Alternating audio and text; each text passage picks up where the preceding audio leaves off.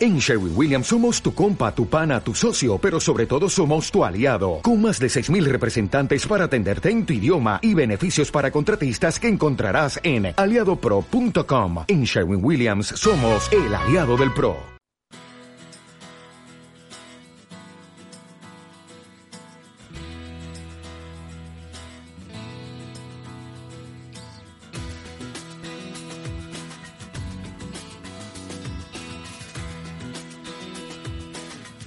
Después del trabajo, After Work, con Eduardo Castillo, Capital Radio.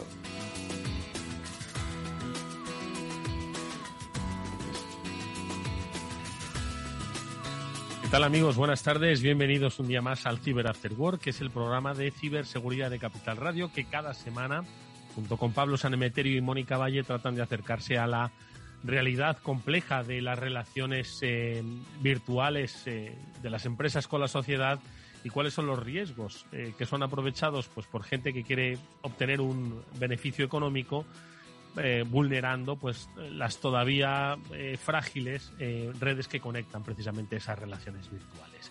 Hoy vamos a tener un programa en el que precisamente vamos a hablar con los decanos de la información y de la comunicación en el mundo de la ciberseguridad. Estarán con nosotros, luego los, saludaremos, eh, Luis Fernández y Pepe de la Peña, editor y director respectivamente de la revista SIC. Ya sabéis que es la revista eh, decana en el terreno de la seguridad de la información y de la ciberseguridad y es hacia eh, de, donde emana uno de los encuentros más eh, esperados y, referenciados del año, que es ese Securmática, del que seguro que también hablaremos unos minutos. Y lo hacemos, como digo, con la ayuda de Pablo Sanemetero y Mónica Valla, a los que ya paso a saludar. Mónica, ¿qué tal? ¿Cómo estás? Buenas tardes. Hola a todos, hola Eduardo, Pablo y a los invitados que saludaremos enseguida con muchísimas ganas. Pues aquí un lunes más y como bien decías, hablar de temas de nuestro tiempo que, como siempre decimos, pero hay que recordarlo, nos afectan a todos y cada uno de nosotros. Así que hablaremos de cuestiones más que interesantes y de rabiosa actualidad, además. vamos a hablar de lo que nos compete a todos. Ahora les preguntaremos dónde debemos poner nuestro foco. No digo nuestro foco de preocupación, pero sí nuestro foco de estrategia. Y luego le eh, preguntaremos, por supuesto, a, Luis y a Pepe que nos hablen de eso de los cibergemelos y de, y de cómo lo enfocamos en en el terreno de la ciberseguridad. Pablo Sanemeterio, ¿qué tal? Buenas tardes, ¿cómo estás? Buenas tardes, Eduardo. Pues muy bien, aquí estoy con, Pepe y con Luis para que nos cuenten un poquito tanto el evento que tienen que va a tener lugar esta semana, que se llama Ransomware, ¿quién paga la fiesta? Ya ves que un buen título y un... ya te digo yo, ¿quién la paga? ¿Quién la paga? La pagamos todos, yo creo, al final, pero que nos lo cuenten ellos, a ver quién, quién es el que paga la fiesta. Y, y oye, y además también pues para preguntarles por más cosas de actualidad, eh, incluso no sé si preguntarles por el metaverso pero luego, luego vamos viendo, Edu. Estoy seguro de que vamos a hablar eh, mucho eh, con, con, Luis y con, y con Pepe, los responsables de la revista SIC, y también que vamos a tener, pues ahora enseguida saludaremos a Marisol Oliva, porque ella es nuestra especialista de Netscope, que viene a hablarnos de la píldora SAS precisamente de cómo evoluciona tanto en términos como entiendo que en competencias. ¿no? Bueno, pues enseguida la saludamos y luego, por supuesto, repasaremos, como es habitual, un par de noticias. Bueno, pues este es el Cyber After World de hoy, amigos. Eh, hoy protagonista la revista SIC y muchos otros eh, más, por supuesto. Vamos ya con nuestra píldora SASI.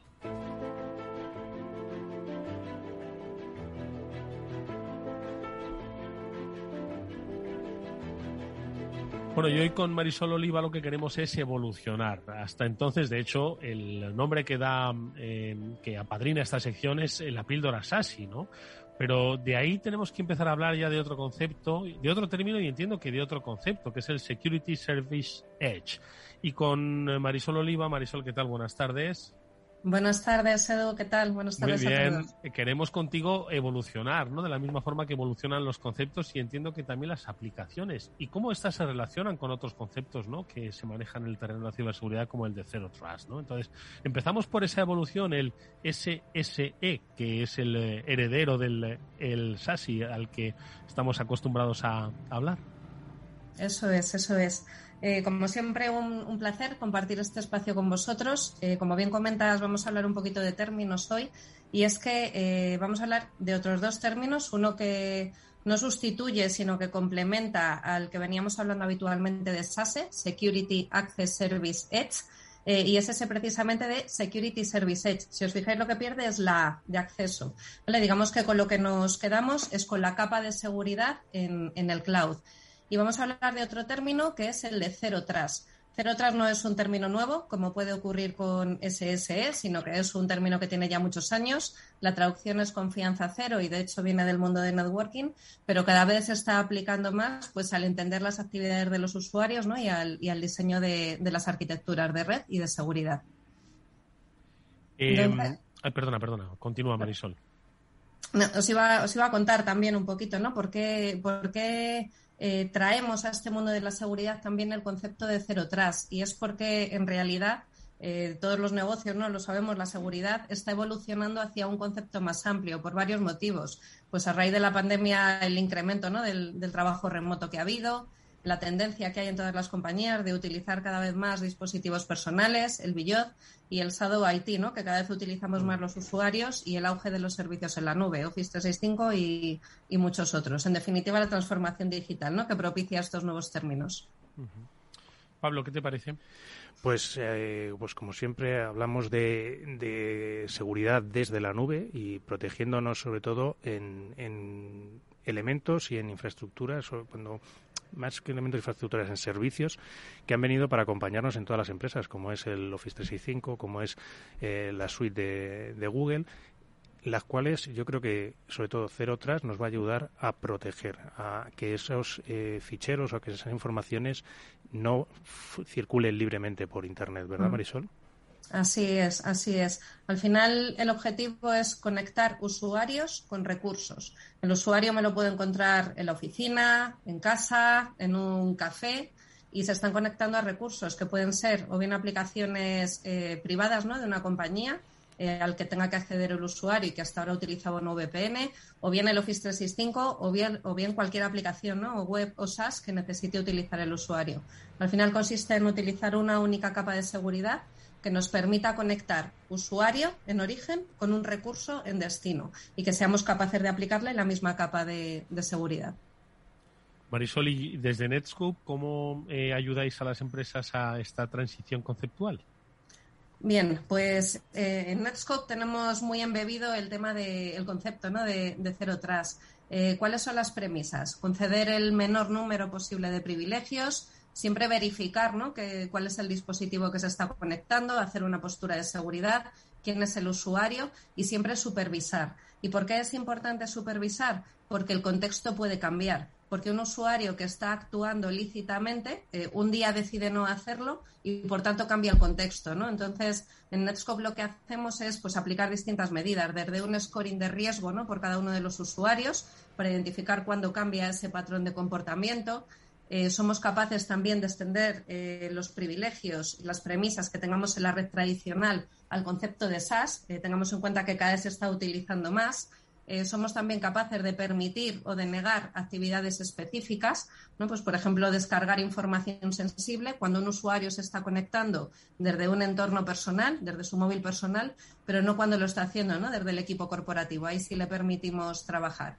Al final lo que proporcionamos es esa visibilidad completa para poder aplicar esos, esos principios de, de cero tras.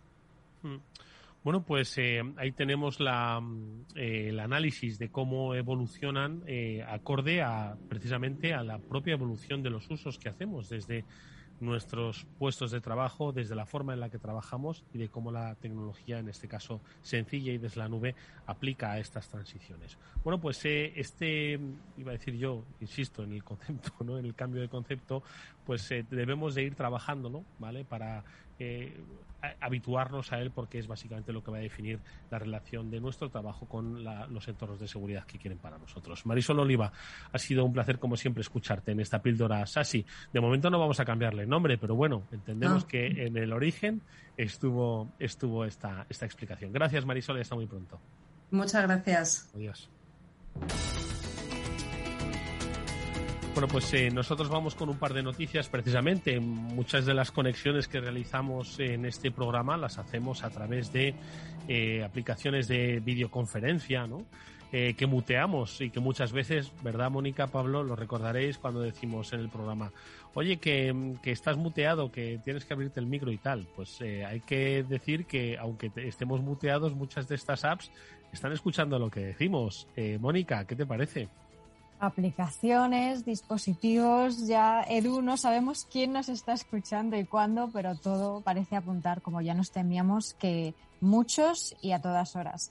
En este caso, bueno, pues las aplicaciones de mensajería y videoconferencia, algunas de ellas, resulta que efectivamente nos escuchan cuando incluso nosotros creemos que no, estamos muteados. El resto de los usuarios con quienes estamos interactuando no nos escuchan, pero según un estudio, en este caso realizado por investigadores de universidades de Wisconsin y de Chicago en Estados Unidos, sí que nos están escuchando, ¿no? Entonces, como decimos, bueno, si ese interlocutor no nos está escuchando, a nosotros, y somos en este caso las personas que estamos muteados, pero no está deshabilitado el micrófono, se sigue enviando sonido que reciben los servidores de esas aplicaciones de conferencia. Algunas de ellas son Zoom, Microsoft Teams, Skype, Google Meet, en fin, pues eh, bueno, aplicaciones que todos estamos usando muchísimo, sobre todo a raíz de los últimos años con la pandemia, como bien sabemos. Pablo, ¿qué te parece a ti? Desmuteate, bueno, da igual, porque estarán escuchando. Da igual.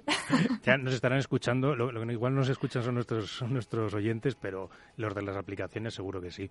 Eh, pues, a ver, una más, o sea, siempre estamos hablando, como bien decía Mónica, altavoces, teléfonos, ordenadores, televisiones, eh, rumbas. ¿Qué, ¿Qué elemento que tenemos en casa no está haciendo una captura de información, de datos y las está mandando a Internet a los servidores de los fabricantes.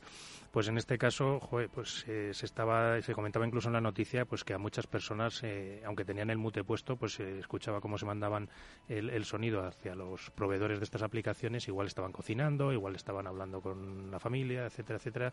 Y Poniendo a parir a otro de la reunión, ese tipo de cosas. Igual alguno, esas cosas no se deben hacer, pero eh, ya sabemos, las aplicaciones eh, se enteran, igual nuestros interlocutores no. Bueno, pues eh, mucho ojo porque hay todavía mucho camino por recorrer para asegurar la privacidad y la seguridad de los entornos en los que trabajamos. Uno de ellos eh, se ha vuelto especialmente peligroso, al menos es lo que dicen los especialistas de SET, y es el que trabaja con equipos Lenovo, ¿Qué es lo que ha pasado? Que han visto una vulnerabilidad crítica que es que pone en riesgo pues a cualquiera que esté trabajando con una de estas máquinas. Pablo. Pues ha pasado lo que algunas veces hemos hablado de malware que es persistente a la reinstalación. ¿Cuántas veces hemos hablado, te he dicho, digo, mira, lo mejor en caso de que se haya infectado un ordenador es, entre comillas, que se dice en el argot, prenderle fuego, reinstala todo desde cero, plánchale la nueva imagen y empieza a funcionar desde cero y así estás tranquilo y no hay malware. Pues en este caso están hablando los especialistas de SET como un fallo, una vulnerabilidad en, el firmware de la BIOS, que es el, lo que arranca el, el, portátil, es decir, antes de que se arranque el sistema operativo, entra la BIOS. Pues hay un fallo ahí en las, en las BIOS de, de Lenovo que permite al malware almacenarse en esa BIOS y da igual las veces que reinstales el sistema operativo que ese malware se podrá reinfectar y podrá reinfectar tu equipo todas las veces que quiera. Juli, mm. Mónica. Efectivamente, y se recomienda que bueno, pues los usuarios de dispositivos Lenovo se acerquen hasta la página web de la propia compañía y que busquen si su modelo está dentro de la lista de esos dispositivos afectados por la vulnerabilidad, porque si no, pues se pueden quedar tranquilos por el momento, pero si no, pues efectivamente es mejor que lo sepan. Desde luego, ESET, por el momento también como consejo, recomienda que los usuarios utilicen un cifrado de disco completo que sea compatible con TPM. Eh, TPM, en este caso, pues eh, bueno, son unas, unas siglas de módulo de plataforma de confianza, que es un chip que debe venir instalado en la placa base del ordenador y es un procesador seguro, por así decirlo, que sirve precisamente para almacenar claves de cifrado de Windows y proteger más la privacidad de archivos sensibles. Bueno, pues eh, hay soluciones o por lo menos potenciales soluciones. Ojalá que de nuestros oyentes pues no se vean muy afectados por este modelo en concreto, porque la verdad es que es eh, es terrible. Pero bueno, ¿qué le vamos a hacer? Es, eh, son las circunstancias de que los malos pues piensan y mucho y se van pues precisamente al origen, que es el, la activación de una computadora. De esto y de muchas otras cosas vamos a hablar con nuestros invitados. Ya están en el estudio de este Cyber After Work. Enseguida saludamos al editor y al director de la revista SIC.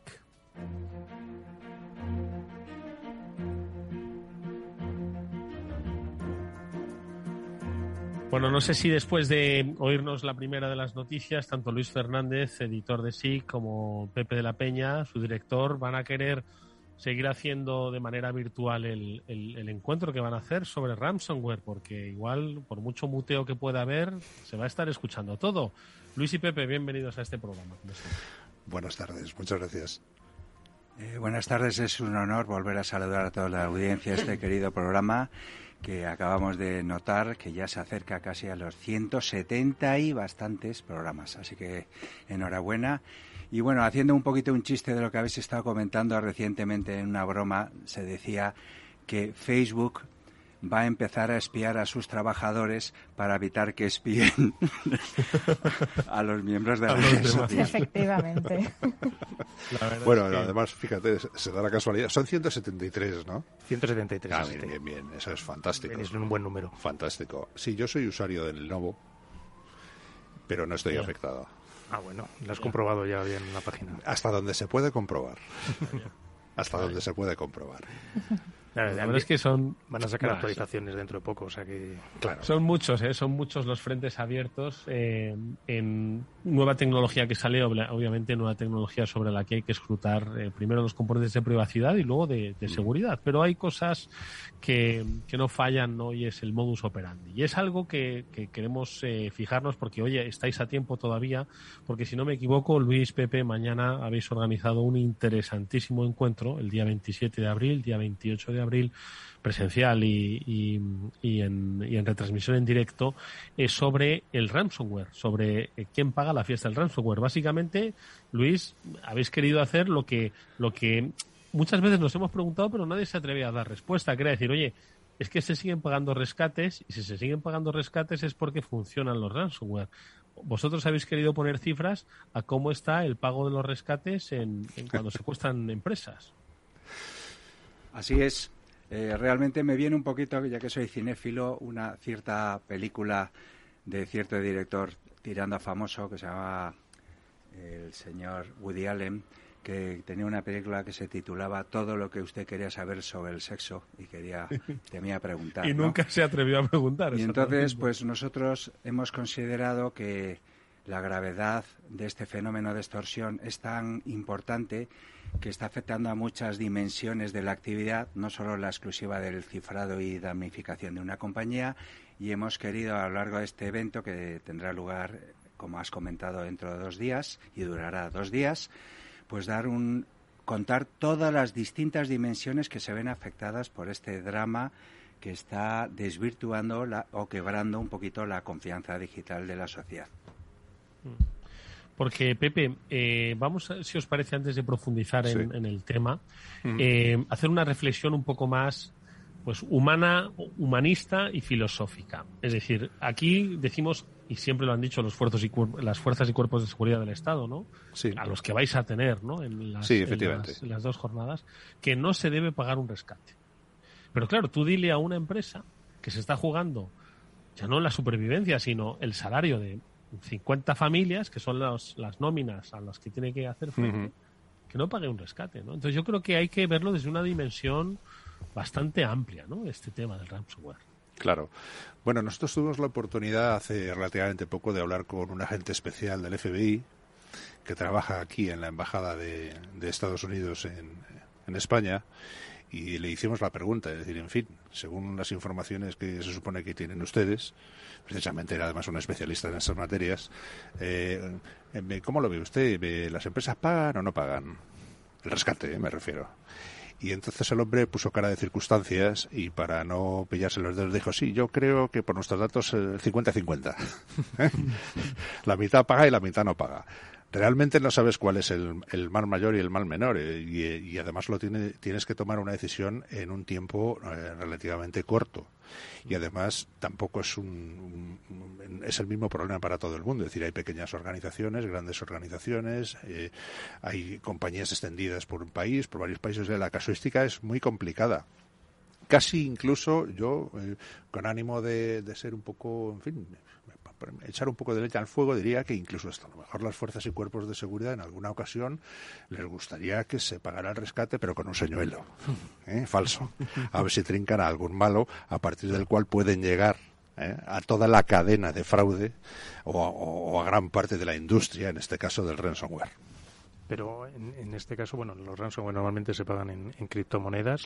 Eh, según veo aquí en el, en el documento que tenéis del evento, el 45% en Bitcoin. Hmm. Eh, ya se va trabajando, y he oído noticias en las cuales en los exchanges hay determinadas cuentas de Bitcoin que ya no se aceptan. Es decir, que se están marcando en negro algunas, algunas. Claro, pero eso no, no es una solución, es un parche. ¿Eh?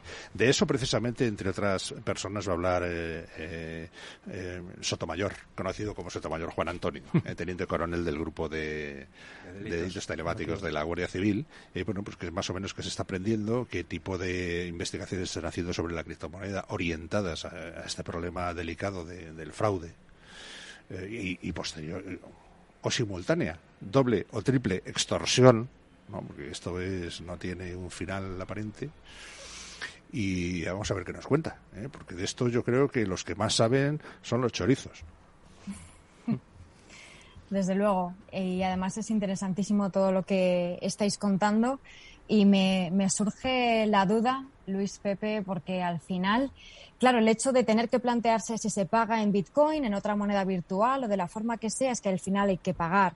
Y entonces es que han fallado las medidas previas. Y estamos en lo mismo de siempre, que además sé que vosotros mm. siempre lo decís, ¿no? Que estamos un poco en, el día de la marmota repitiéndonos, pero es que ¿Qué es lo que falta aquí? Falta concienciación en las empresas, falta inversión, porque lo que hay que intentar es que no lleguen hasta esta situación. ¿Qué es lo que falta todavía y cómo, cómo, lo, cómo lo veis vosotros? ¿Cuál es vuestra perspectiva? Qué bien encaminada estás, Mónica. Realmente lo que quizá cabría puntualizar es que el concepto de concienciación que se viene hablando desde hace bastante tiempo, con ese otro verbo quizá ya más cervantino que hay que desasnar al personal, pues resulta que no solo hay que concienciar y ponerle un programa para que de una manera puntual pueda percibir que determinado correo surge, sino que hay que modificar el ADN de los trabajadores en una compañía y tengan que asumir de una manera más adulta, poniéndole los medios que sea necesario, para que su eh, actividad virtual de todo tipo eh, tenga un, un marchamo mucho más adulto en el concepto de saber que es un riesgo. En esto ya para terminar me refería que el ADN de un primer directivo tiene que entender que aparte de ganar mucho dinero, pues tiene que entender que es un riesgo y eso conlleva que en cascada bajando a cualquiera y hasta último trabajador haga el máximo esfuerzo posible porque estén eh, cultivados en este problema tan grave. Por cierto, Mónica. ¿Mónica? Sí, Pepe. Claro, claro. Mujer, que tú has sido objeto de una filtración he sido objeto de una Claro que sí, yo me, he enterado eh, de que te casas y no conmigo. Estoy muy triste. Ay, madre mía. Vaya filtración, pero eso no ha sido un ciberdelincuente en este caso. Ha corrido la información como la pólvora, ¿eh? Eso ha sido una investigación en fuertes abiertas. Totalmente. Sí, sí, la, verdad es que no, sí, está, están fuentes bastante abiertas. En este caso, y me imagino quién ha sido por ahí. Bueno, pues mis felicitaciones. Muchísimas gracias. Las felicitaciones de todo el equipo, por supuesto, porque, en fin, nosotros no queríamos, siempre estamos diciendo, no publiques lo que vas a hacer en redes sociales, y aquí estamos diciendo que Mónica se nos va a casar, así que estamos desvelando parte de su vida. No pasa nada, no pasa nada. Te deseamos la, la Una noticia alegre y se necesita las felicidades, también. pues muchísimas gracias. Gracias, gracias a todos. Bueno, ya nos contarás fuera de micro qué es lo que vas a hacer, por supuesto. Oye, seguimos con el tema del ransomware. Y es que antes apuntaba Mónica precisamente, me gustaba mucho eso de desasnar al personal, que decía Luis, ¿no? Un poco como concienciar.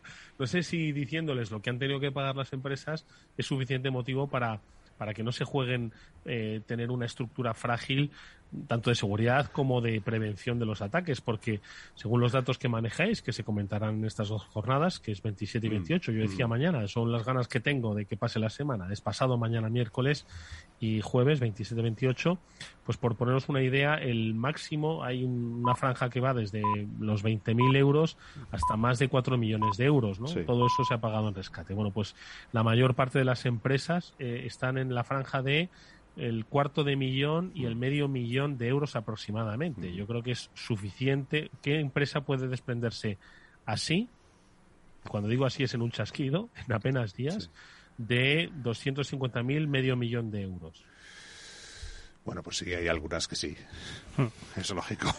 bueno, algunas no, muchas. Muchas, pues, eh, y algunas con más facilidad que otras, eh, o con trámites más directos que otras. Pero es que en algunas ocasiones es eso o, o la desaparición del mercado o de la actividad que la organización correspondiente atacada esté haciendo. Eh, y entonces es que es una salida a la desesperada. ¿Vale? Yo quisiera puntualizar dos aspectos de reflexión.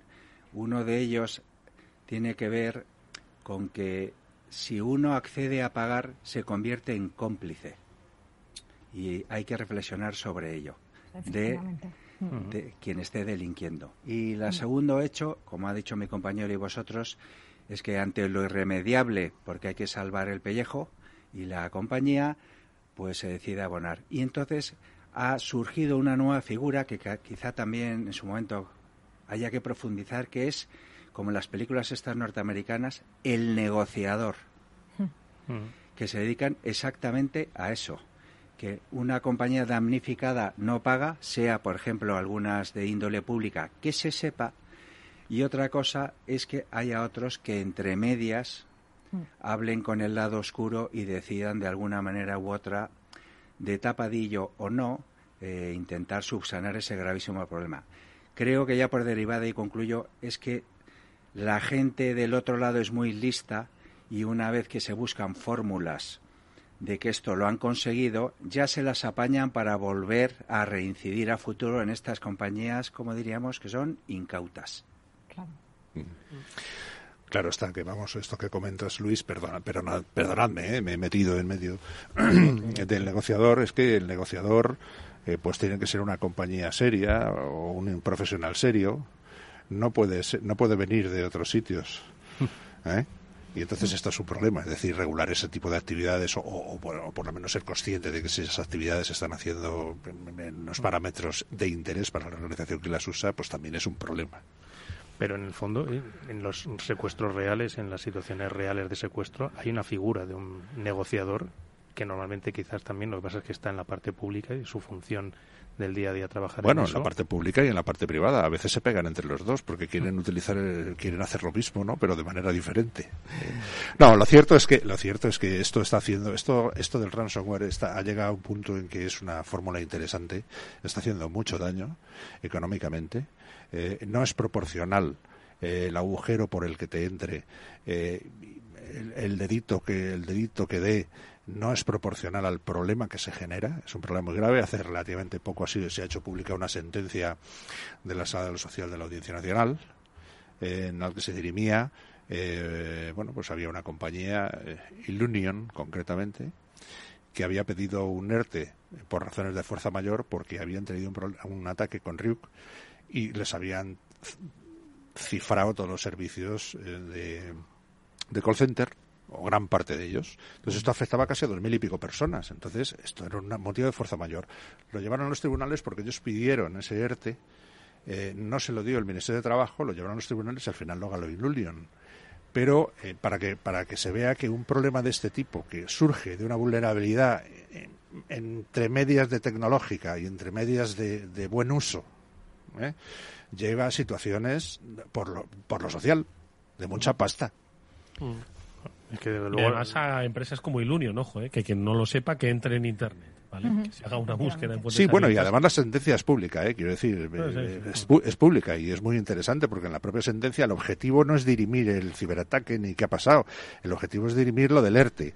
Pero para poder hacerlo, uno de los primeros hechos probados que hay es que ha existido ese ciberataque lo cual significa una compañía que ha tenido que hacer, desarrollar un trabajo de, de forense eh, y que ha resultado convincente para, para la magistrada, el tribunal, vamos.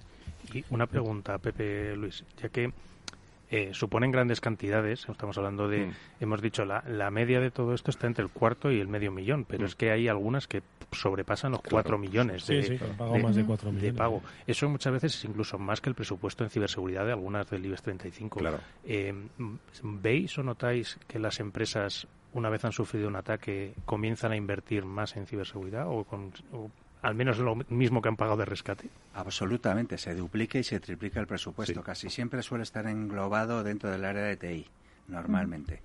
pero también con algunas compañías muy grandes, pues trasciende. El concepto de riesgo no es estrictamente informático.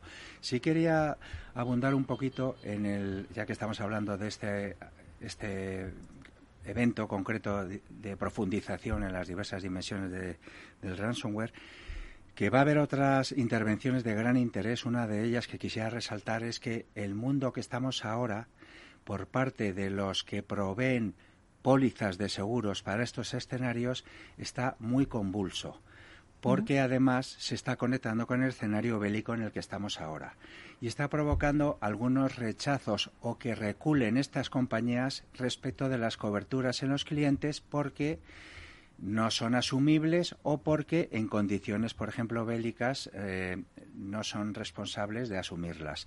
Mm. Esta lección creo que va a ser muy importante. Eh, algunas profundizaciones en este sentido también lo hemos hecho en la revista.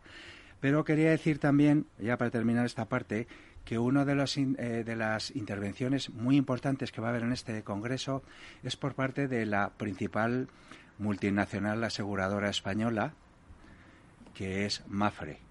A muchos de, seguramente, de los eh, oyentes no se les escapa que ahora al año y pico sufrió un severísimo ataque que, muy, que les damnificó muchísimo, pero eh, hubo un rasgo diferenciador respecto de otros en el sentido de que el, propio primer ejecutivo de esta aseguradora salió de inmediato a comunicarlo a todos los agentes concernidos, incluido por supuesto la Agencia de Protección de Datos, y dijo en alto que estas cosas pasan, pero que estaban luchando, que tenían un plan de continuidad y de respaldo, y además incluso llegaron a decir que algunos de los damnificados serían eh, recompensados con hasta 100 euros del descuento de la póliza siguiente de renovación porque eh, por la interrupción que ellos pudieran haber tenido en esos días, que fue muy severo. Entonces, eh, la realidad pura y dura de percibirla también en este Congreso por parte de gente que, por cierto, queremos decir que es de los, eh, de los mejores equipos en nuestro país de profesionales de la ciberseguridad, que han trabajado muy duro, que desde siempre han estado concienciados, pero que aquí no se libra a nadie, porque esto es muy complicado y, como ha dicho mi compañero, ya mm. podemos tener lo que sea, que al final funciona un dedo que le da algo. Sí, la verdad es que Mónica en alguna ocasión comentó la buena praxis, ¿no? Como ejemplo de cómo actuó Mafre tras un, mm. tras un ciberataque. Hay que destacar además la figura de su presidente, al que hacía referencia Luis, Antonio Huertas, que es un ejecutivo reconocido y que, que, creo que es muy destacable, ¿no? Esa actuación y otras tantas que hace. Pero ya que has abierto este melón, Luis, que me, me, encanta que lo hayas hecho, porque además de Mafre también vais a tener otros especialistas, como es el caso de AON, eh, sí que el tema del ciberriesgo, de las ciberpólizas, es algo que ha evolucionado en los últimos dos años. Y es cierto que efectivamente ahora con un escenario de guerra, pues ha cambiado y mucho. Pero antes, claro, la ciber, la era un seguro, ¿no? Bueno, pues para estos ciberrescates que de hecho lo cubrían y tal. ¿En qué, en qué punto se encuentra ahora mismo la cobertura de seguros de los ciberincidentes? Eh, qué interesante esta pregunta. Bueno, realmente creo que muchos de, de, otros intervinientes van a dar muy buena respuesta al respecto porque va a haber desde compañías específicas con muchísima especialización en este ámbito, que se llama la compañía, una de ellas, y que sí participa aquí, Tokio eh, Marine. También hay eh, PP como AON, ¿verdad? Compañías intermediadoras. Mediador, sí, efectivamente. Intermediadoras. Y también una parte que quiero insistir y resaltar que es eh, otra compañía que se dedica a averiguar qué ha pasado, porque hay que saber muy bien qué ha pasado y de qué manera ha sucedido y si se tenía lo suficiente para protegerlo para que en razón a si se hicieron los deberes o no se pueda recuperar o extraer esa póliza mucho o poco regular. Este tema, aunque pueda parecer que es de antes de ayer, eh, hemos de decir, quizá que mm. hemos sido un poquito madrugadores, que desde hace ya ocho años en SIC llevamos haciendo eventos centrados en esto, porque efectivamente los episodios bélicos, por ejemplo, ya ocurrió algún incidente que acaba de salir en Estados Unidos, una sentencia muy importante en que contaban que una aseguradora reculaba y no quería pagar porque decía que había sido un incidente bélico internacional. ¿Y al final cuál ha sido la sentencia? ¿Les han obligado a pagar o se han podido Pues regular? mira, sinceramente, me- no lo sé. Ah, no, no, no, no, no lo sé yo ahora, no, no te sé decirle. No, eh, les han obligado a pagar porque no consideraban que era un acto bélico. El problema es que ya sabéis que en líneas generales cuando media eh, un asegurador y un asegurado, al final en muchas ocasiones las cosas terminan en los tribunales. De lo que se trata es de intentar organizar eh, el, eh, eh, toda la, eh, todo, todo el ámbito de la seguridad, de la ciberseguridad y del aseguramiento mediante, asegu- mediante pólizas de seguro a daños causados por ciberataques, de tal manera que todo vaya lo mejor posible. ¿Por qué? Pues porque puede llegar un momento en que el- los daños por los ciberataques sean económicamente tan tremendos que las aseguradoras puedan considerar que los daños causados por ciberataques no son asegurables, ni en parte ni en su totalidad. Entonces, es, este es un, es un rasgo de economía digital. O, perdón, es que- de, de economía más actual, no quiero decir digital, ¿vale? Es como- así. Sí. Eh, por ejemplo, no sé, en el caso que hemos, eh, que hemos comentado antes de Ilunion, ellos tenían una póliza de seguros que cuando tuvieron el ciberataque activaron. Ya no se sabe más porque la sentencia no se mete en más en los reales, porque el asunto que tenía que mirar ya lo ya, ya lo ha mirado con lo que con la información que han dado. Pero bueno, eh, ese es el asunto, es decir, hay, hay un trabajo, eh, hay un ciberataque. Lo primero que tienes que hacer es eh, ver qué ha pasado. Si te paralizan la empresa porque te cifran la información o te impide, te hacen indisponible los servicios, en fin, todo tipo de, de maldades, pues tú tienes que empezar a ver si tenían los deberes hechos para poder empezar, aunque sea de una manera razonablemente degradada. Si no puedes, como suele suceder, ¿eh? pues entonces tienes que empezar a negociar y hacer lo que sea a pagar.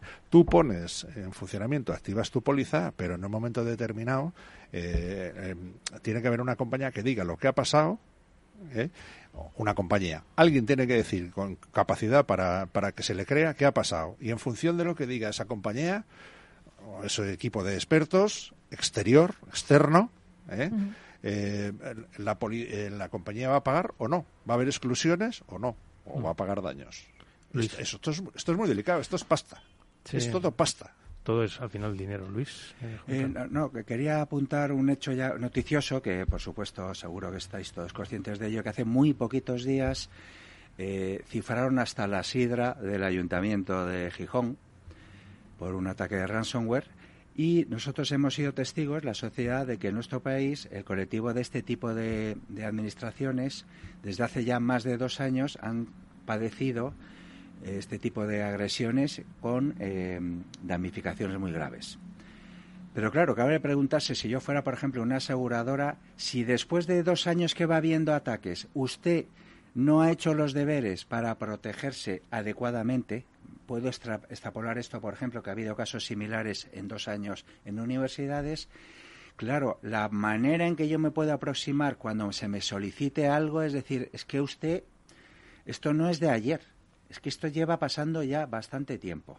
Entonces, ya para resumir, lo que quería decir con esto es que de toda la vida las aseguradoras tienen datos estadísticos de cosas, de climatología, de accidentes de coches y en razón a esa base de datos tarifan y tienen. Pero en el caso nuestro digital es muy difícil porque hay todavía poco y además es tan drástico como lo que acaba de pasar con el escenario bélico que o incluso antes que por ejemplo en, en las principales aseguradoras en, en Francia han dejado de cubrir. Y Por esto, eso, como decía, sí, como decía Pepe, pues esto es como pues esos matrimonios que se querían mucho y acaban en los tribunales. Pues empieza con un buen acuerdo que acaba en los Yo no me tribunales. refería a los matrimonios, pero vamos, ya que lo dices. Pero bueno, Bueno, varias muy de aseguradoras matrimonios en este programa, no, pero solo de los que van bien. solo de Hombre, los que sí, sí que, sí que a colación eh, de lo que ha comentado mi compañero Luis, eh, sí que, ha- eh, vamos a ver, en, en- en este evento, eh, vamos a hablar de temáticas, no del evento, eh, eh, sí que se va a presentar o se va a hablar de un, de un asunto que solo está a la altura de las compañías más maduras, de las organizaciones más maduras, que es el cálculo eh, de- del precio de la prima del seguro, eh, el cálculo continuo, permanente, en línea. ¿Eh?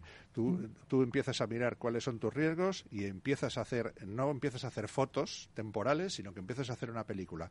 Y cada X tiempo eso se va mirando, ¿eh? Eh, de tal manera que, por ejemplo, las pólizas pues suelen tener un año de vigencia, por ejemplo. En un año pueden pasar muchas cosas. Entonces se trata de hacerlo continuo.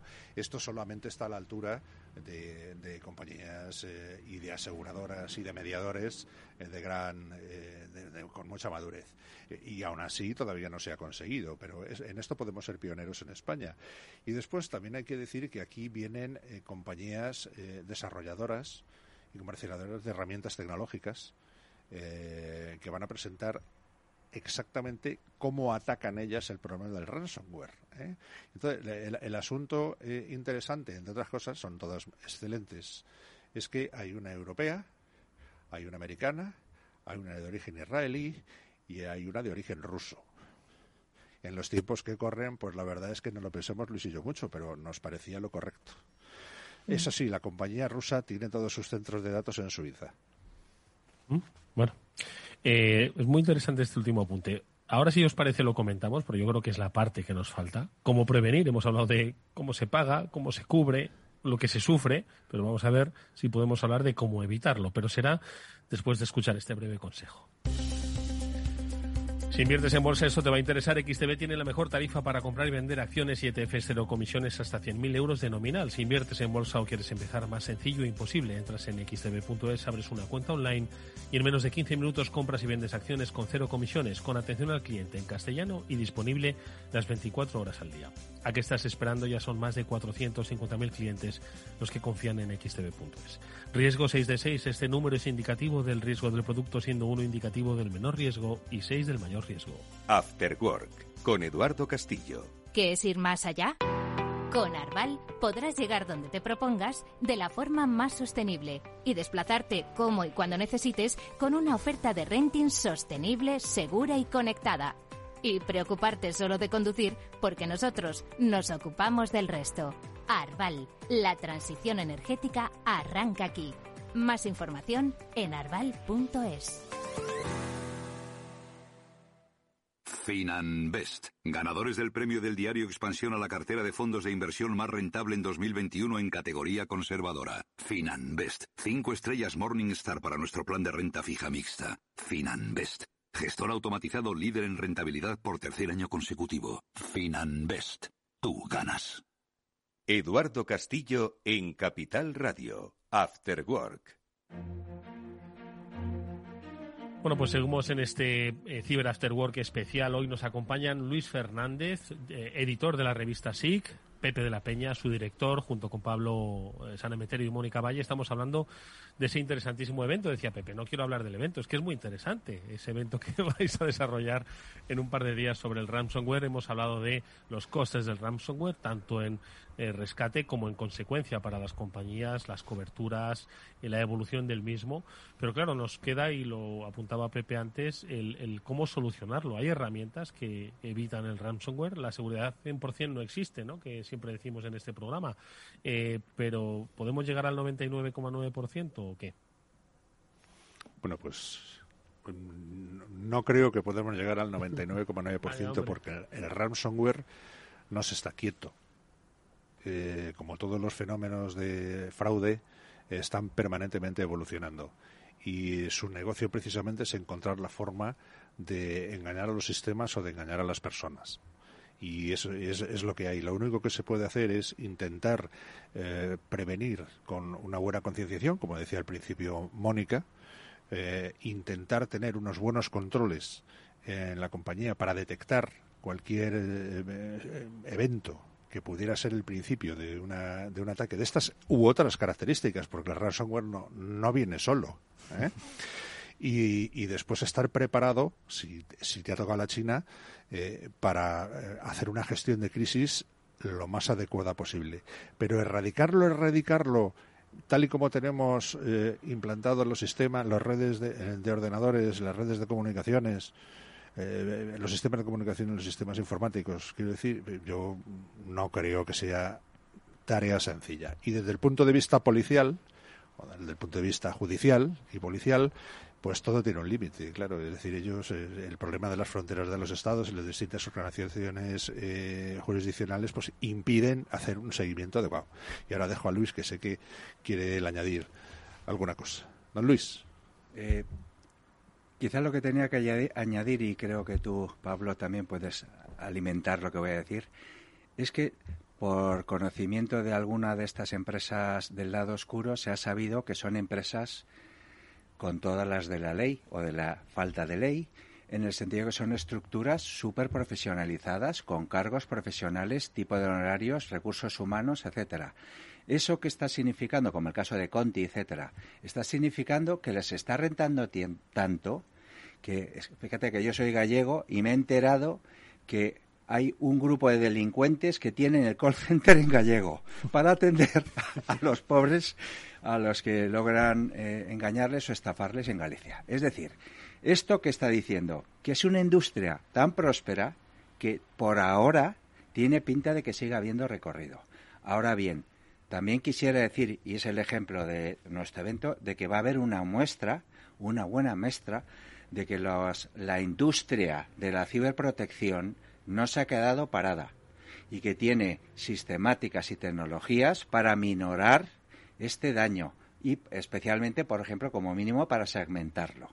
En ese sentido, ahí hay cuatro compañías y hay otras tantas, todas muy honrosas, que se han dado cuenta que su protección generalista había que acotarla un poco más para esta casuística que viene aquí, que tiene pinta, por lo menos, no sé qué pensaréis vosotros, de que aún tendrá continuidad.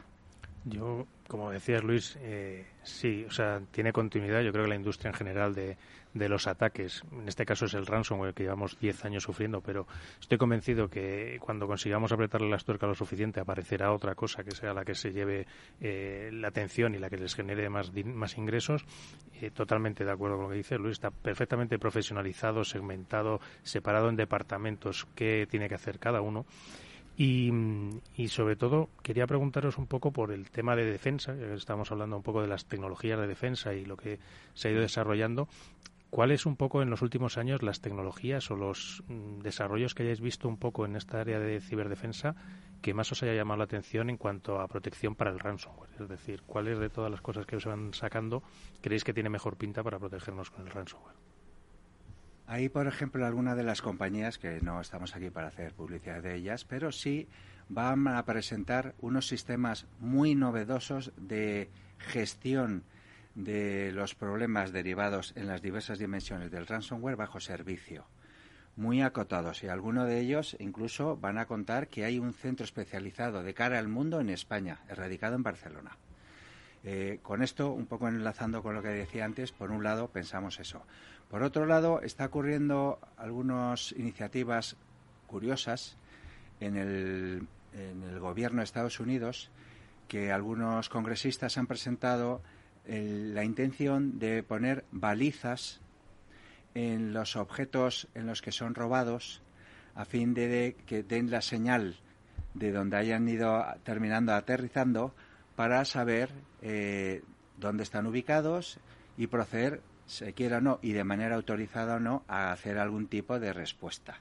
Pero claro, todo esto tiene que ver con las falsas banderas y esos juegos de que a lo mejor voy a y lo voy a sustraer con la baliza, pero lo coloco en otro sitio que me convenga. Con lo cual volvemos y termino ya con un, eh, un problema muy grave que creo que merecerá alguna vez otro programa, que es el de la atribución. Es decir, pero aquí, ¿quién ha sido? Cómo lo demuestro y si con lo demuestro, por ejemplo, pues cobro o no una póliza. Claro. Eh, de todas formas, lo, que nos preguntabas, eh, claro, no hay, no hay una tecnología, Pablo, creo yo, eh, o un conjunto de hay un conjunto de tecnologías que nos ayudan, pero fundamentalmente no, no en sí mismas las tecnologías, eh, son las tecnologías y los servicios de personas que entienden. ¿Vale? Entonces, estamos hablando del famoso conjunto de los Rainbow Teams, ¿eh? el Red Team, ¿eh? el Blue Team, todo este tipo de cosas. Es decir, no hay más remedio que estar permanentemente haciendo test, pruebas, mm. eh, para ver cómo estamos, intentando perfeccionar nuestro sistema de control y no hay otra solución. Es así. Y, además es que es lo profesional, ¿eh? o sea que no es ninguna. No hay ahora mismo ninguna tecnología que sea panacea, una panacea.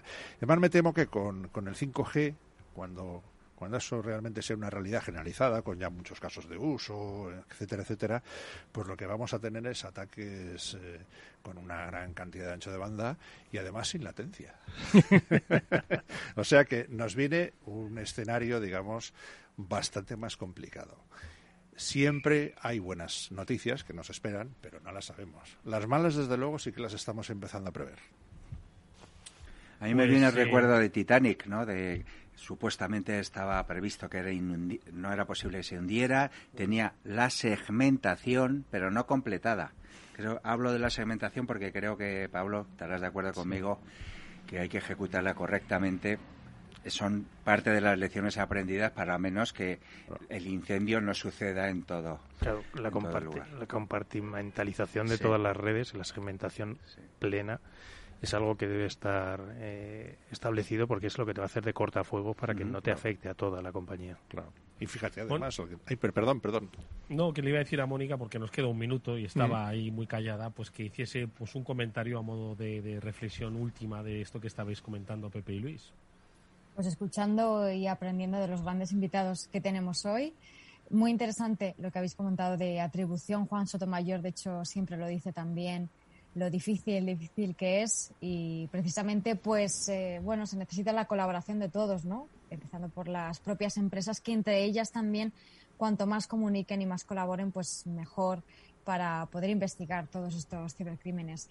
Y entrenar también la, respuesta que lo ha mencionado Pepe, que me parece que es fundamental, porque, como bien decís, pues no se puede siempre poder prevenir los ataques cuando ocurran y en el caso de que ocurran, estar bien entrenados para que no suponga una verdadera crisis.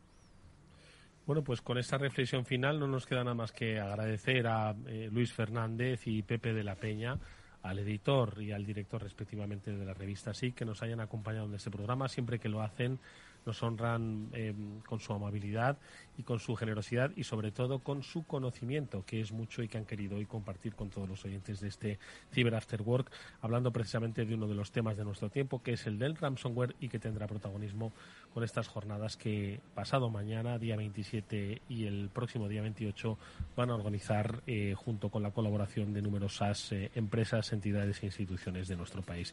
Pepe y Luis, como siempre, muchísimas gracias de verdad por haber eh, hecho un hueco en vuestra agenda para nosotros. Hasta muy pronto. Muchas gracias a vosotros. Es un honor que tengáis este maravilloso programa y os auguramos añadir dos o tres ceros más al 173. Ojalá que así sea. Gracias de verdad por vuestra amabilidad siempre. Y Pablo y Mónica, que nos despedimos. Pablo. Dime, Edu. Que, no, que nos vamos. Que, Hasta el próximo lunes. Hasta el próximo lunes. Mónica, hasta el próximo lunes.